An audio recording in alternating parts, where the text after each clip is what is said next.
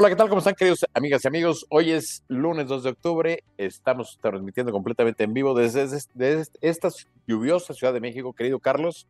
Y estoy aquí con el querido Carlos. Carlos, qué gusto verte. Estamos platicando antes de empezar el programa. La verdad, qué gusto verte. Qué gusto saludarte, mi estimado Jaime. Como bien dices, este 2 de octubre, pues aquí andamos nuevamente eh, ya de regreso. Y, este, y obviamente, pues con temas muy interesantes. Y 2 de octubre, Jaime, como siempre, el famoso 2 de octubre, no, se no se olvida. Exactamente. 2 de octubre no se olvide. Aunque me llama la atención que lo dicen gente que tiene 30 años. Esos cuantos. Digo, la verdad es que, que bueno, ¿qué te digo? Y, y, hay que, y habría que entrarle también al tema, ahorita que entremos a los otros temas, pero al tema también de lo del presidente sobre lo que mencionó, ¿no? Ya, ya, ya este exoneró al ejército. Pero bueno, empezamos, mi estimado Jaime. Saludos a Oye, Carlos, pero te veo, te veo, muy contento, como que ganaron tus, bueno, ganaron nuestros vaqueros, ganó el América, como que fue una jornada. Oye, pues fue un domingo, fue una tormenta perfecta, mi estimado Jaime, el América, la verdad, con un gol sorprendente ahí de, de, tiro este penal. Pues cómo, cómo lo mete, 1-0 contra, contra los Pumas, este, todos nuestros amigos de los Pumas es mi segundo equipo, lo quiero mucho, pero muy bueno, muy buen triunfo. Obviamente los vaqueros aplastaron, ¿no? O sea, un gran triunfo de los vaqueros. Se le ve, se le ve madera, mi estimado Jaime, para, para hacer algo grande esta temporada. Y bueno, pues el Canelo también, muy bueno el Canelo, que también ganó la pelea malona, la bastante mala. Yo creo que ya deberían de ponerle ya alguien bueno, o sea, alguien, alguien que realmente, pues, este, pues haga sobrepeso, ¿no? O contrapeso más bien. Pero bueno, pero muy bien. ¿Tú cómo lo viste? Oye, Carlos, de, de, la pelea yo te diría, este, ¿sabes qué me gustó mucho el tema de, O sea, cuando empieza el libro, ya uno está pensando a ver si no se va a equivocar la cantante o el cantante que lo va a hacer. La verdad, Dana Paola lo hizo muy bien, aunque, aunque el locutor se equivocó. Se equivocó. Sí, cuando dijo libro de Estados Unidos, no, como el no, es el de México, ¿no? Pero bueno, muy bueno. Ella, ella bien, aunque digo, le han criticado el tema que si lo hizo en otro tono, pero la verdad, este, eh, fue una gran, ¿no? Interpretación. Ahí se lo cotorreó Julio César Chávez, ¿no? Sí, Ahí se lo cotorreó Julio César. Oye, lo que me llamó la atención, Jaime, y aunque esto no es de deportes, pero como que la, en vivo, tantos anuncios, hijo, la verdad, muy desagradable, ¿no? Muy desagradable. en las peleas, de, en el fútbol, o sea, todos lados ya es, es, un exceso. Y las empresas, las empresas de apuestas, ¿no? Empresas de apuestas, cigarros, o sea, no, no, no, un desastre. La verdad, horrible, ¿eh? O sea, horrible, horrible el tema. Pero bueno, pues así, está, así está la publicidad, ¿no? Oye, Carlos, y otro tema también delicado, y te lo quiero comentar, es, fíjate que tuve la oportunidad de asistir el, el sábado al partido de Pumas América, y es increíble cómo han deteriorado el acceso al estadio. Antes era muy fácil entrar, ¿no?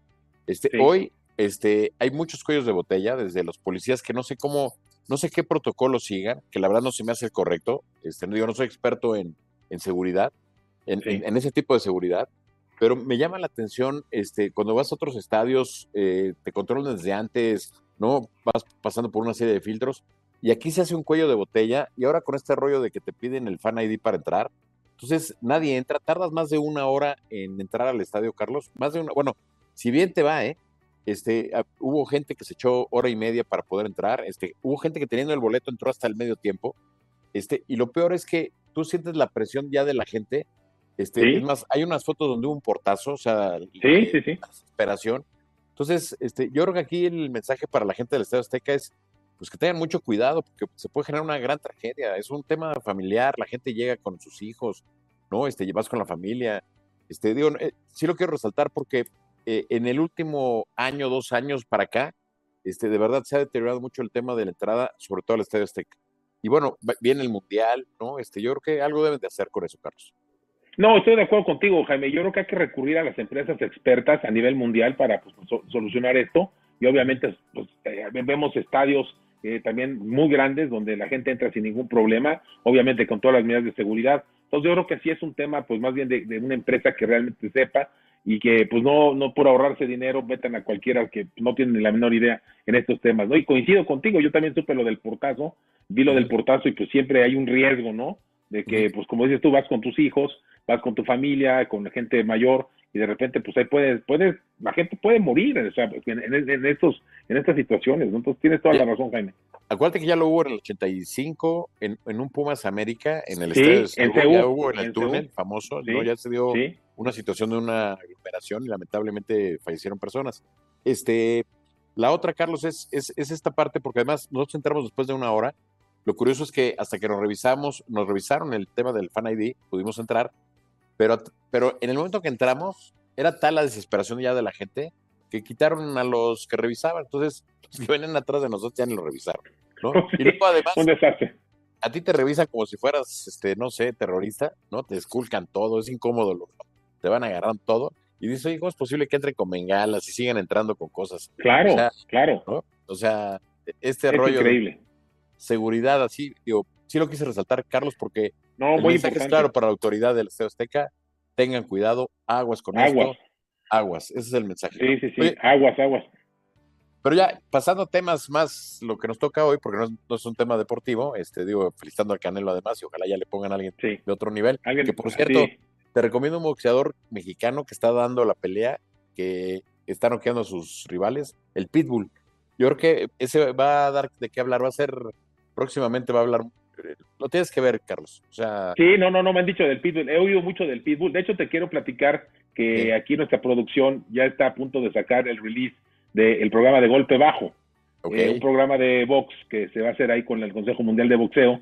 Entonces, este, ya, ya lo, te, te voy a mandar hoy, porque ya tengo el piloto, te lo voy a mandar a nuestro público. Pues no se edita si me deje ahí la producción mandarlo, si no lo subimos a nuestras redes, pero está padre. Y habla precisamente el tema de, habla Sulaiman de los nuevos boxeadores, y el Pitbull tiene toda la razón. Ese es un súper, súper este, peleador, ¿eh? Sí, yo ya vi dos peleas de él y de verdad este viene con Sí. todo, ¿eh? O sea, es, Sí, es viene un bien, cuate- viene bien. A ver si no se convierte en el próximo, la próxima leyenda del, bo- del boxeo mexicano. Sí, el Julio César Chávez próximo, ¿no? El Sal Sánchez, Sí. que era buenísimo, Sal Sánchez, ¿eh? Verdad es que hay que cuidar el tema de que se hacen famosos y aguas con el éxito, ¿no? Porque sí, no, Exacto. no, no están preparados para esto. Pero bueno, no lo controlan. no, es por- no es programa de boxeo, no es programa deportivo, pero no, bueno, no, ya vamos a entrar al tema. Vamos a entrar Al tema. Bueno, Oye, Carlos, este, pues bueno, hoy es 2 de octubre, se cumplen 55 años de la masacre de Tlatelolco. Me llama la atención, Carlos, porque a final de cuentas han pasado gobiernos, todo lo que ha sucedido, este, y ahorita si quieres también comentamos el tema de hoy, la reacción del presidente sí. ¿no? Este, pero bueno, a mí me queda claro ya después de todo lo que ha pasado, este, que, que más o menos qué es lo que pasó, ¿no? Este, y vamos a nuestros amigos y amigas que nos están viendo, es, pues se conjuntaron algunas cuestiones, ¿no? Venía la Olimpiada, México era centro de internacional, se, Claro. se cruzan ahí intereses internacionales, ¿no? México se convierte en un botín de disputa entre la Guerra Fría que se vivía en ese momento. Segundo, se, eh, viene el tema de la asociación presidencial, ¿no? El Luis Echeverría, este, Martínez Manatú, el jefe de gobierno de la Ciudad de México, Sí, el general, este, se me fue, puede ser que se me haya olvidado el nombre, este, ahorita me acuerdo, pero bueno, este, eh, este, el de este, eh, y resulta ser que, pues, eh, pues parece ser que Luis Echeverría, pues para quedar bien con, con, con- en ese momento con Díaz Ordaz, pues crean esta guardia del batallón Olimpia, no le avisan al ejército, este, generan un problema en el, en la, en la ciudad, ¿no? Este, presente para, pues para generar un, un encono y este y deciden actuar ante la proximidad de los Juegos Olímpicos. Y se convierte en una cicatriz, este, realmente México en ese momento cambia, y cambia porque pues ahora ya la manera de, de- de parar las manifestaciones se convirtió en todo un problema, ¿no? O sea, ya no Sí. puedes hacer algo porque pues a final de cuentas todo era relacionado con el 2 de octubre. Y luego, Carlos, pues este, yo llamaría, eh, pues sí, una gran crítica al gobierno autoritario de Díaz Ordaz, de lo que pasó, pero también yo diría es que muchos de los que estuvieron por ahí participando, ¿no? Le hace Pablo Gómez, este Marcelino eh, Perello, este, todos ellos, este, pues generaron una situación, pues este, que luego lucraron con ella, tan lucraron que hoy son en el gobierno. Y fíjate qué Sí. curioso, Carlos, y ahí voy a darte pie, pero ya, ya me tomé un poquito más de tiempo, pero ahí te voy a dar pie, porque esta misma gente que se quejó del ejército, que hoy está en el gobierno, pues resulta ser que hoy el presidente en la mañanera, pues resulta ser que absuelve al ejército. Este, ya me acordé, era Coronel Rosal, el jefe de gobierno, perdón. Coronel, a ver, eh, Coronel Rosal, me exacto. barrió ahí el nombre, pero era Coronel Rosal. Pero bueno, y hoy en la mañana, cosa extraña, el presidente López Obrador sale y exonera al ejército, ¿no, Carlos? No, pues mira, llama la atención, Jaime. Ahora, ahora sí que tú estás platicando bien la historia de cómo se dieron las cosas. Realmente fue un encono, fue una tormenta perfecta. Este, creo que los jóvenes, pues cuando uno es joven, eh, pues es revolucionario. Y este, y aquí estos líderes, pues creo que los maiceaban desde Cuba, los maiceaban desde Rusia, eso se dice, ¿no? Y desde Estados Unidos, entonces se volvió un desastre. Y obviamente también la ineptitud del ejército en haberse metido ahí y haber, haber intervenido, no debió haber estado ahí. pero me llama la atención, sobre todo hoy el presidente, que menciona que la gente que participó no era el ejército, sino era el Estado Mayor. Entonces, el, el, Estado Mayor es el ejército, son los mismos. Entonces, este, a veces están en un lado, están en otro, pero son los mismos. Entonces, llama la atención que el presidente queriendo zafársela al ejército o protegiendo a los demás, pues de ahora ya los exoneró. Entonces, se me hace algo eh, que, que, no, no va, este Jaime, no sé ahorita tu punto de vista, pero me llama la atención que el presidente pues, le ha entregado ya todo, ahora sí que hasta ya les dio el perdón de lo del, de lo del 2 de octubre, se me hace algo rarísimo y algo, algo que no debe ser, ¿no? Sí, mira, la verdad el, tema es, eh, es una pena lo que sucedió. Este, yo recuerdo también que se, se, inflaron mucho las cifras, yo recuerdo haber revisado algunos archivos en donde se hablaba de 37 muertos, que son muchísimos, pero bueno, de acuerdo a los eh, a la parte estudiantil en ese entonces, Pablo Gómez, Marcelino Perello, todos eh, estos líderes. Bueno, acaba de morir hace poco uno de los, de los líderes. Que luego, fíjate qué curioso, porque además luego Echeverría lo que hizo fue cooptar a los líderes, los metió a su gobierno, ¿no? este, el, propio, el propio Porfirio Muñoz Ledo, que salió a defender al gobierno de Díaz Ordaz, ¿no? Este, de, porque trabajaba en la presidencia de la República. Este, y luego, bueno, varios de estos jóvenes entraron a trabajar al gobierno de Luis Echeverría. A final de cuentas, el gran culpable, eh, el responsable es el presidente, que es el que estaba de presidente. Pero realmente, al que nunca tocaron con el pétalo de una rosa fue a Luis Echeverría. Y Luis Echeverría fue el, artífice, el que generó. Y bueno, hay, hay, una, hay una serie muy buena en televisión donde te menciona que el creador de esto, el, el que movió todo y operó todo, era Fernando Gutiérrez Barrios. Fernando Gutiérrez Barrios, apoyando a Luis Echeverría, es el que arma toda esta trama para que eh, se pueda generar lo del 2 de octubre. Entonces, pues ese día 2 de octubre, una bengala, la señal, empiezan a disparar desde abajo hacia el bueno, desde arriba hacia abajo hacia el ejército, le pegan al general Ochoa, este, y entonces e, en, ese momento el ejército que no estaba informado tiene que actuar. Ahora, déjame decirte algo, Carlos, que, es curioso, y hoy lo dice el presidente un poco. El ejército, pues sí actuaba, pero eh, eh, la, la, Guardia Presidencial, pues era lo que hoy dice López Obrador, que era la Guardia FIFI, porque tenía mayores eh, privilegios, ¿no? Pretensiones. Ojo, ¿eh? Hoy sigue existiendo lo mismo. O sea, hoy, perdón, aunque la mona se vista de seda, mona se queda. Sigue habiendo privilegios, el presidente sigue estando cuidado, este, etcétera, etcétera. Pero bueno, este, totalmente de acuerdo. porque ya desaparecieron las guardias presidenciales. Pero presidente usaron a una parte, crearon un batallón, el batallón Olimpia, que estaba entrenado para la seguridad de las Olimpiadas. Eh, incluso se distinguían porque traían el guante blanco y entonces este, se mezclaron ahí con los estudiantes y desde, desde arriba, pues este, el tema fue, eh, la idea fue pegarle al, al, ejército para que el ejército entrara y capturara a los estudiantes. ¿no? Así es. Y bueno, y luego eso, años después, un poquito después, cuando ya Díaz Ordaz le da la candidatura a Echeverría, resulta ser que casi le cuesta a Echeverría porque resulta ser que llega a Michoacán, a la Universidad eh, Nicolaita de Michoacán, y, y, decide decir, oye, pues voy a hacer aquí honrar la memoria y hace un minuto de silencio en los, ¿no? Y eso a, a Díaz Ordaz le cayó pero como bomba, ¿no? Sí, sí, sí, claro, claro. Oye, y también la, la participación de, del presidente Echeverría va también a la UNAM y que recibe una pedrada, eh, creo que ya como precandidato, ¿no? O como candidato recibe una pedrada y lo, ya era presidente. sacan en un, ah, ya era presidente. Ya era presidente. Y lo sacan en un Volkswagen, ¿no? Este, para poder, este, entonces la aventó toda la gente, ¿eh? y, y, el que lo rescata, y ahí creció su popularidad, fue, cuentan que fue Murat del que fue gobernador de Oaxaca. Ah, sí, claro, sí, sí, cierto, él lo, él lo rescató. Así es, él fue el que lo rescata. Sí. sí, claro, él increpa a los alumnos, se atreve en la UNAM y tiene que salir por, por, por patas, ahora sí, perdón, pero... córrele, que te alcanza. Entonces, este, sí. claro, este, entonces, bueno, este, tío, hoy se celebra un año más, de cinco años, pues simplemente está ahí el recuerdo, este, no ha pasado nada, nadie estuvo en la, o sea, nadie estuvo en la cárcel de los que operaron, sí los estudiantes. este, Yo recuerdo haber tenido una gran entrevista y una gran plática con Eberto Castillo, ¿no? Eberto Castillo era de los principales líderes del movimiento 68, como maestro, ¿no? Era de los principales ideólogos, que luego se convirtió, bueno, era un gran ingeniero que por cierto inventó la tridilosa, que se convirtió gran ingeniero. en una gran invención, un gran ingeniero. Este, pero bueno, pues este, y también muy cercano, muy cercano a familia Cárdenas, ¿no? Que también eso le costó a a Lázaro Cárdenas un poco que el gobierno lo hiciera ya a un lado, pues porque Cárdenas apoyaba todo este tipo de cuestiones como la Revolución Cubana, como el momento del 68, ¿no? Entonces, este, un poco con estas banderas, este, pues Cárdenas ahí fue perdiendo eh, espacios, ¿no? Por eso, por eso ya Cárdenas no tuvo el, eh, el funeral. Sí, la entrada. ah, el funeral, sí, claro. ¿no? Eh, o sea, digo, para después de, se supone que todo lo que hizo, si te fijas, ya su funeral no fue de Estado, como digamos así, de, ¿no? Que es un poco lo que también le pasó a, Porfirio Muñoz Ledo, ¿no? Este, si te fijas la manera como, ¿no? A, la hora que protesta contra el presidente López Obrador, pues ¿qué es lo que hace el gobierno? Pues simplemente lo mete al basurero de la historia, ¿no?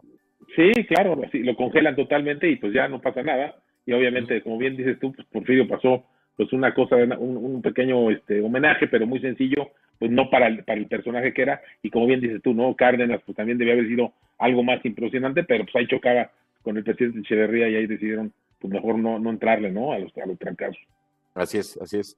Oye, Carlos, Muy pues, interesante, pues, pues, sí, este tema interesante, pero al final de cuentas, cada año se conmemora, siempre hay una marcha, eh, ¿no? Este, desmanes, desmanes. ¿no? Este, exactamente, en lugar de decir, oye, pues este, tenemos un buen recuerdo de, de algo democrático que debemos hacer, no, siempre termina en desmanes, ¿no? O sea, es lamentable. No, Que, que, a mí me hubiera gustado más que fuera siempre una, una eh, conmemoración, este Jaime, como una con un desfile, una marcha de silencio, como lo hizo ahí, lo encabezó este Javier Barrosierra, ¿no? Que creo que fue bien, muy interesante.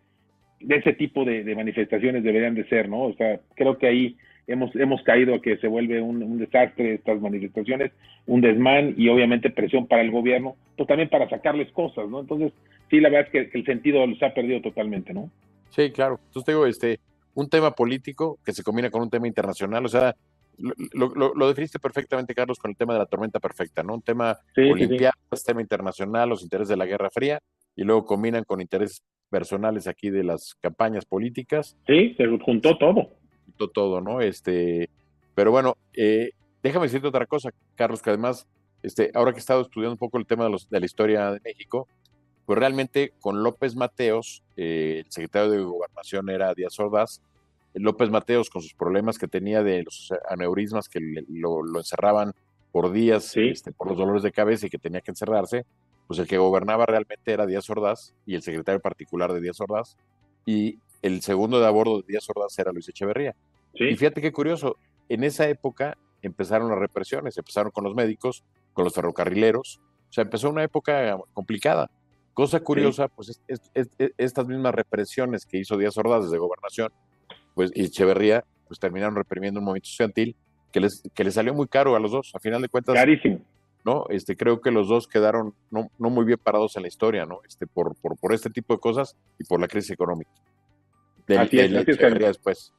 Sí, que no, fue un desastre total lo que, lo que, lo que generaron y obviamente pues un desprestigio porque unos reclamos a nivel mundial, eh, sobre todo pues unas Olimpiadas que se hicieron bien, afortunadamente salieron bien, pero sí manchadas totalmente con el tema del 68, ¿no? Eso fue lamentable.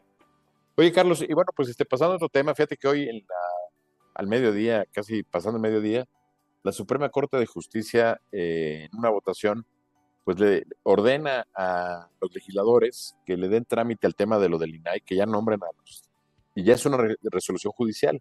Entonces me llama la atención porque pues este, pues es claro que el presidente López Obrador no le interesa la transparencia, no, ha querido nombrar. La, instrucción que le ha dado a sus diputados y a senadores es combatan todo esto, aunque el tema está al nombramiento este, e, e, en la Cámara, este, pero a final de cuentas, si los senadores no nombran a, los titulares del INAI, pues ya puede haber una sanción. Me llama la atención porque hubo dos votos en contra. Si te hubiera dicho tres, te la pongo fácil, ya sabíamos quién eran los tres que votaron en contra. Sí, sí, sí. sí, Hubo dos personas que votaron. ¿Adivinarías quién, quién, votó en contra? No, pues yo creo que Yasmín, ¿no? Esquivel. Ah, ¿cómo, eres brujo. y la otra, ¿no? La, y la, la, Loreta. Pues sí, la, Loreta, pues sí. es increíble cómo, cómo, cómo pueden ser serviles, ¿no? O sea, qué mal, qué mal, qué mal ejemplo para, para los jueces el, servilismo, ¿no? O sea, este, es tan peor que la que le dio la el, beso a la mano al, presidente. O sea, la presidenta municipal de Tecama. Sí, ¿no? no, no, no, qué horror, qué horror. Y luego dice que es la costumbre de México, ¿no? El besamanos. Sí.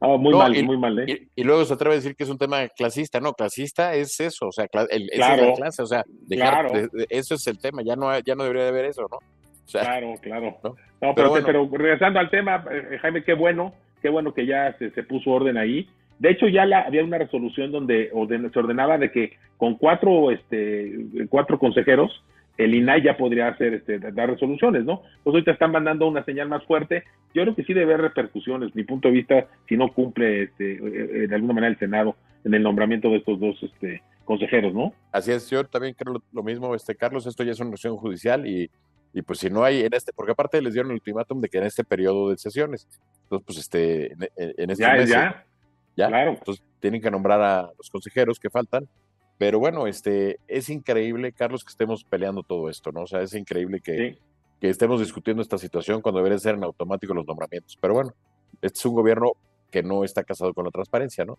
No, claro, no, les gusta la transparencia para nada y ahí están los hechos, ¿no? Totalmente, es, la información. Y es más, ahí está, yo te diría hoy, este, ¿cuánto valen los segundos pisos que construyó el gobierno López Obrador en su periodo como jefe de gobierno? ¿Cuánto costaron? Pues la información está reservada, que por cierto creo que está por vencer el término porque eran 20 años. Y si esto fue 2003-2006, o sea, pues ya, está, ya, está, por salir. Pero bueno, al final de cuentas, hoy eh, la Suprema Corte da este campanazo. Muy buena noticia. Cómo reacciona a esta situación. Y bueno, pues este eh, interesante lo que pasó en, la Suprema Corte. Este, Carlos, este, la otra parte es, eh, ahorita estamos como una especie de impas después de que pasaron las precampañas para elegir a los encargados de, que al final son los candidatos, o sea, digo, nos claro, sí, sí, sí. marometas, vueltas, este, ¿no? Pero al final son los candidatos para que van a ser. Y me llama la atención porque veo a las dos candidatas muy bajo perfil, Carlos, muy bajo perfil. Sí, caray, fíjate que desafortunadamente, a ver, este, yo, yo siempre le he dicho, Claudia Sheinbaum desafortunadamente no levanta, o sea, no levanta en el sentido de que pues sí es la candidata de Morena y eso le va a hacer que pues, tenga muchas posibilidades de ganar, ¿no? Yo creo que tendrá un 80% de probabilidades de ganar, seguramente, pero pues vas a los actos y son totalmente desangelados, no es una líder, o sea, tristemente, ¿eh? porque creo que, eh, pues, digo, se veía que podía hacer más, ¿no? Y Xochitl Galvez, pues también está un poquito rezagada, se va a Los Ángeles, este, sigue con sus chistoretes, este, como que siento que también le falta mucho, este, Jaime, pero no sé tu punto de vista, ¿tú, tú cómo lo estás viendo?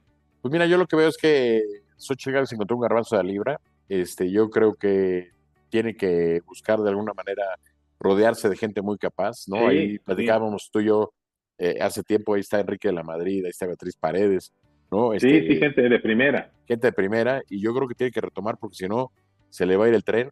Las encuestas, yo eh, sí creo que hay alrededor de 20 puntos de diferencia, ¿no? Hay algunos que marcan más, pero bueno, este, ah, falta un año. Ayer, ayer, presente, este, sonó la campana de que falta un año para que este gobierno termine su gestión.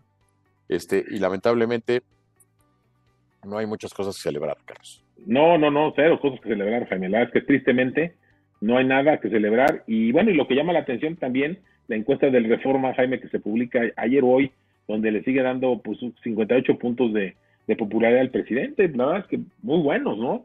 O sea, es un mago, es un mago de la popularidad, ¿eh? Eso hay que reconocerlo. Es, curioso porque cuando le preguntas a la gente cómo ve la seguridad, cómo ve todo, este, la ve mal. Pero alguien me explicaba de los encuestadores este, que le siguen dando un voto de confianza a López Obrador. O sea, no califican el gobierno, se está calificando su persona y sienten que el que se levante temprano y que lo que está haciendo, pues al final de cuentas tiene un impacto. Entonces, hay que reconocerlo, ha sido un mal de la comunicación, ¿no? Ha, establecido una manera de comunicar, ¿no? Este, como dicen, da la mañana y luego no sabemos qué pasa se, acabó se acabó la mañana, pero al final de cuentas él fija agenda, hace lo que quiere, dice lo que quiere y maneja la agenda como quiere. No, para él ha sido muy bueno, o sea, el tema de la mañana se me hace que ha sido buenísima, este, pues le ha generado que realmente es, la, es el que abre los temas todos los días, entonces pues la gente se sigue por ahí, ¿no? Entonces, eh, todo lo que hace las cortinas de humo que son muy buenas, en fin, es un amo, es un mago de la comunicación y pues desafortunadamente pues la, gente ya no ve las obras, ya no ve los errores, no ve nada, ¿no? Este, regresando a un tema que no, a ver, ¿qué, opinión tienes, Jaime? Este, hablando un poquito de, electoralmente, oye, que, que, López Gatel se haya lanzado a la Ciudad de México, y, lo viste, no sé si lo viste con una, una guayabera que decía, soy uno de los supervivientes de la, de la pandemia. No, no, no, no, no, no, no, no, qué falta de respeto. Qué falta de respeto, ¿eh? O sea, no lo puedo creer. Y, y, bueno, yo te entraremos al tema de la Ciudad de México, se está calentando muchísimo entre, entre los mismos morenistas, ¿eh? se está complicando. ¿eh? Sí, fíjate que bien interesante y eh, esto seguramente vamos a platicar esto de los siguientes días, Carlos, por, por los nombramientos de quién va a ser candidato o candidata a gobernadora de los estados, de los defensores estas de la 4T.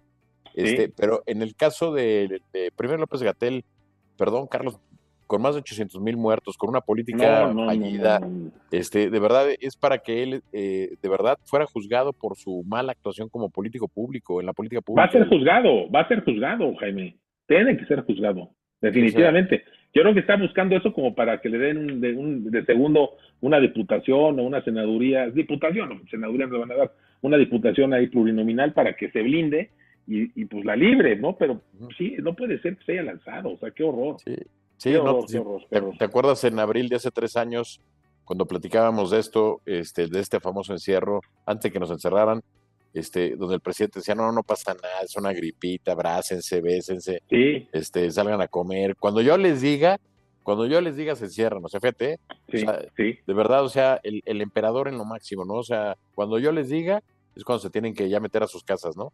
O sea, Este, y eso, esa política le costó al país 800 mil, más de 800 mil personas fallecidas. Sí, 800 mil mexicanos, y, la pregunta es además, ¿y las promesas, Carlos?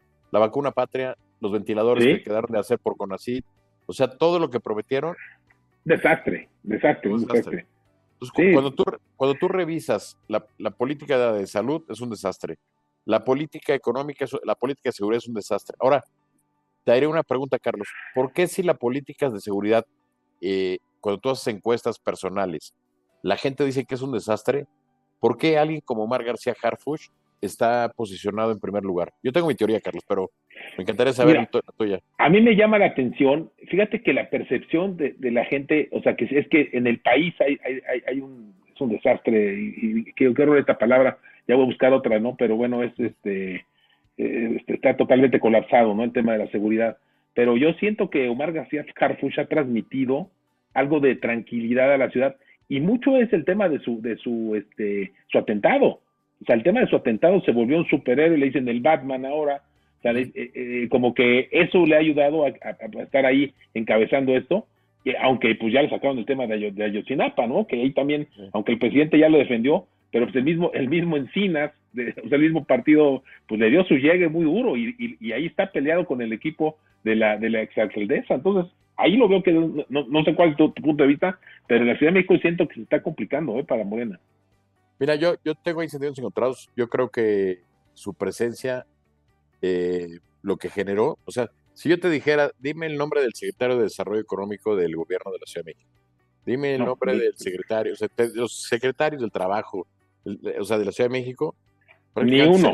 ni uno. Si yo te dijera quién fue el secretario de seguridad de Claudio Sheinbaum, sí. Omar García sí, sí, sí, Entonces, este, eh, queda claro que a la hora que eh, Claudia Sheinbaum prácticamente dice, oye, pues si ponemos a Omar García Harfuch, eh, ganamos la ciudad. Este, parece ser que al presidente en su principio no le latió la idea, pero pareciera que ya lo están convenciendo de que lo necesita para poder continuar su proyecto, porque ahora ha salido a defenderlo. No ha habido día bueno, que ya no salga a defender. Sí, sí, sí. Pero bueno, pero tienes por el otro lado también a, la, a la, candidata, la exalcaldesa. Clara Brugada. Clara, Clara Brugada. Oye, esa es una candidata fuerte, tiene mucho peso, tiene obviamente todo el peso de la Ciudad de México, de, los que mueven a la gente. Pues yo creo que no la va a tener tan fácil Harfuch. O sea, se va a mover esta, esta señora para tratar de ganarle, ¿no? No sé tú cómo pues, ves esa. Pues hubiera parecido que, ella era la candidata del, del, presidente, ¿no? Sí, ¿Te acuerdas cuando postularon a Juanito y Juanito renunció? Sí. Sí, sí, Las famosas Juanitas para que entrara Clara Brugada, por cierto. Oye, que acabamos de ver a Juanito, ¿no? ¿Te acuerdas? En un evento. ya no dijimos dónde, pero ahí, lo vimos de Qué barras políticos, qué horror, pero bueno. Pero bueno, este, eh, eh, eh, lo, lo, que queda claro, Carlos, es que va a recibir fuego amigo durísimo García Harfuch, porque se ve que dentro de lo mismo genera una polémica, ¿no? Fíjate que llama la atención porque ahora, este, primero, hoy el presidente sale a decir que exonera al ejército. Entonces, si, se exonera al ejército, pues el nieto es García Harfuch de García Barragán, que yo creo más que él ser culpable, yo creo que al ejército lo metieron en un brete, ¿no? Y yo estoy un poco de acuerdo con López Obrador en el aspecto de que les armaron por otro lado para que ellos intervinieran y al final de cuentas ellos pagaron el, pato. Y fueron los culpables, exacto. Los culpables. Pero bueno, y, dos, perdón, pero ¿qué tiene que ver el nieto? Que yo creo que ni conoció al abuelo, porque García Harfuch es más joven y el abuelo ya era grande. Este, yo creo que no, no, no tuvo el, yo creo que no tuvo el, tiempo de conocerlo, yo creo. Pero al final de cuentas, ¿qué culpa tiene en ese sentido? lo que me llama la atención, Carlos, en esta situación es, si no se ha terminado la investigación, o sea, tengo, tengo, tengo ahí mi tema, porque el, no tú por trabajar en un gobierno, a final de cuentas tú eres responsable de lo que pasó, ¿no? O sea, sí, claro, a final de cuentas para eso están los jefes, este, a nivel alto, ¿no? Este, y él, eh, eh, lo que está claro es que no participó en la toma de decisiones para definir las acciones. Pero lo que me llama aquí, Carlos, es, si estás en una investigación, pues lo normal es, tú no puedes actuar hasta que no termina la investigación. Sí, sí, sí. ¿No? Totalmente. O sea, oye, si te están diciendo que estás señalado, que estás ahí, y además el presidente no puede salir a decir, ah, bueno, yo este no actuó, ¿no? Pues ¿con, base a qué? ¿No? Si no eres autoridad este, judicial, para exonerar o decir, ¿no? Entonces, este, te digo, este, eh, eh, está convirtiendo ahí en una, digo, en un caso curioso, porque es la primera decisión de Sheinbaum como ya como candidata, ¿no? De imponer, que parece ser que al presidente no le, no le gustó mucho en un principio, parece ser que ya se empieza a convencer de que es necesario. Y te digo, López Obrador va a hacer lo que tenga que hacer y pactar con el que tenga que pactar, con tal de ganar el 2024. ¿No? Totalmente, Jaime. Y sí, como dices, ya, ya de alguna manera el presidente lo convencieron. Este, Claudia se siente seguro, o sea, se siente tranquilo con Harfush. Yo creo que Harfush, obviamente le van a tirar, se me hace un buen candidato. O sea, la verdad, este, el Batman, como le llamen, sí es buen candidato. O sea, eso hay que reconocerlo. Es similar al fenómeno Peña que pasó en la elección, ¿no? Del Estado de México. Sí, la sí, sí, sí, sí, sí, Las mujeres lo ven guapo, este, pues dicen, oye, pues este, vale la pena. Este, nosotros de alguna manera, pues lo vemos que sí es un cuate defensor de la seguridad. Pues sí es bueno. O sea, no sé quién, contra quién se vaya a enfrentar de, de, la oposición, ¿no? del frente, pero yo no veo ningún gallo que pudiera ganarle a Harfuch, ¿eh? Fíjate que es curioso, pero yo te diría, Carlos, que eh, eh, eh, fíjate lo, que, lo que es la esperanza, ¿no? Lo que es tener el tema de la esperanza. Y, y lo tiene. Porque, por ejemplo, hoy desafortunadamente mataron a un abogado con placas de Morelos, su coche, en Barranca del Muerto de Insurgentes. Hoy, ¿no? Hoy sí, sí, lo vi, lo vi. Entonces, cuando tú ves esas noticias, dices, oye, la Ciudad de México no es segura, o sea, por esa y por muchas cosas más. Pero, sin embargo, precisamente porque dices, oye, necesitamos a alguien que tenga fuerza, que se imponga, que ponga orden en la seguridad, por eso dice, oye, pues que sea Harfush, ¿no? Porque es lo que ha demostrado. Aunque los resultados no necesariamente sean excelentes, a final de cuentas la mentalidad es pues, eh, que pongan este porque al final yo quiero que me defienda, ¿no? Necesito a alguien que, que, dé la cara por nosotros como ciudadanos, ¿no? Exacto, exacto, sí, y la verdad, como bien dices, Jaime, tiene, tiene todo ese perfil y la gente lo ve bien, o sea, pues ahí están las encuestas, ahí está, lo único, lo de Clara eh, Brugada, yo creo que ahí va a ser una piedra en el zapato muy fuerte. ¿eh? Yo creo que ahí no sé cómo se van a mover estas tribus. Acuérdate que siempre hablamos de la implosión de Morena. Aquí va a haber una implosión de algo, algo va a pasar, porque no creo que lo, sea tan fácil para Harfush de que ya está. ¿eh? Y obviamente, este, bueno, para terminar, qué horror lo de este, este pues ya ni, su nombre me quiero acordar, este subsecretario de salud que, que, no, puedo creer. López Gatel. López Gatel, qué horror. Pero bueno. bueno ya, pero bueno, Carlos, este, nuestro productor dice que ya le cortemos. Sí, ya, ya, ya, sí, ya, Nos va a sacar la tarjeta roja y no va a haber chance de ir al bar. así es, este, así es. Al bar, al bar del otro, ¿no? Al otro bar.